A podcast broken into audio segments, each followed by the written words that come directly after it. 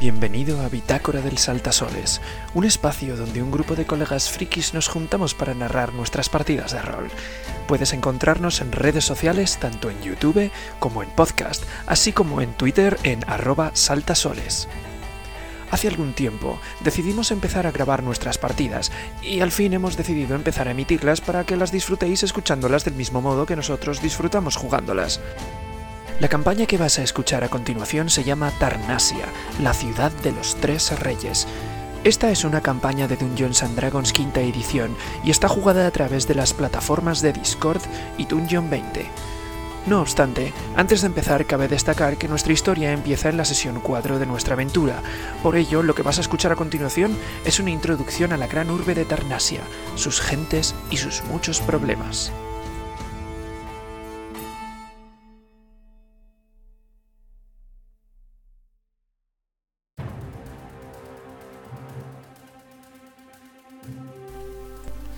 Todos creímos que aquello jamás sucedería.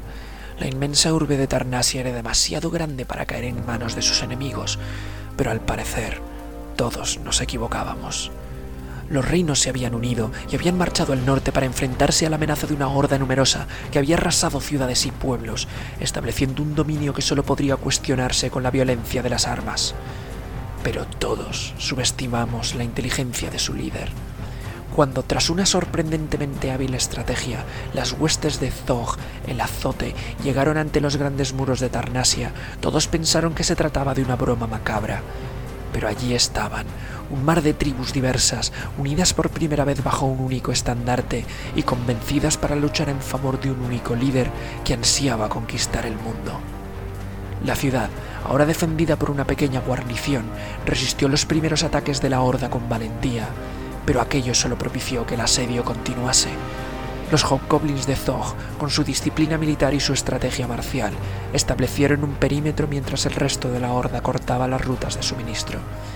Así hemos permanecido durante meses, con las tropas reales tratando de abrirse paso a través de la horda en el norte, intentando en vano alcanzar la capital.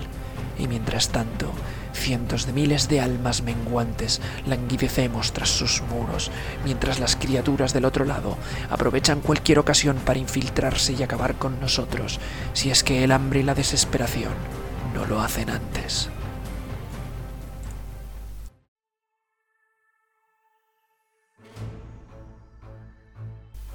Los cuatro personajes, Reed, Alsliman, Lisbeth y Gromdal, despertaron en las pequeñas celdas de la prisión de Kulungan sobre un islote en el río Ilog. Ahora esta prisión estaba controlada por bandidos bajo el liderazgo del asesino Bilango. Tras liberarse ellos y a la guerrera Langit, descubrieron que los bandidos estaban forzando a los nuevos reclutas a luchar contra prisioneros enemigos en una arena improvisada. Fue entonces cuando se percataron de que Ser Mabilis, el jefe de la Guardia Urbana y la máxima autoridad militar de Tarnasia, estaba en esos momentos intentando cerrar un trato con Bilango, cediendo el control de la prisión a los bandidos a cambio de recuperar intacta a una prisionera que denominaron la Bruja. Cuando los cuatro aventureros liberaron a los monstruos en la arena, Bilango, junto con el engañado Ser Mabilis, se replegaron a una zona segura de la prisión acompañados por sus guardaespaldas. Los personajes se abrieron paso hasta la salida, donde convencieron a Langit para que les ayudase a rescatar a su compañero, Buhok, que se encontraba luchando en la arena cuando todo comenzó.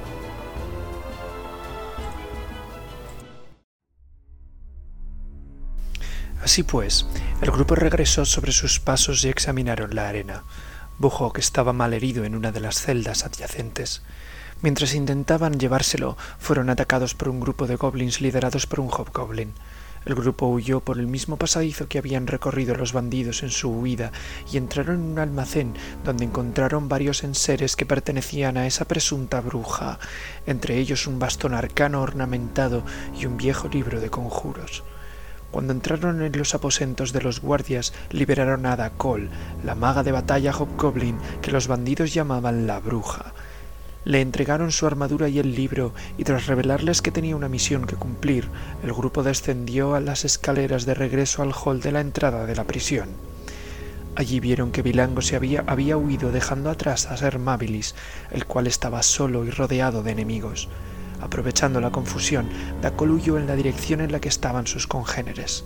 Al verse superados, los enemigos supervivientes huyeron junto a la maga de batalla, ahora libre. Ser Mabilis, agradecido por salvarles la vida, les ofreció trabajar para él para esclarecer lo que estaba pasando.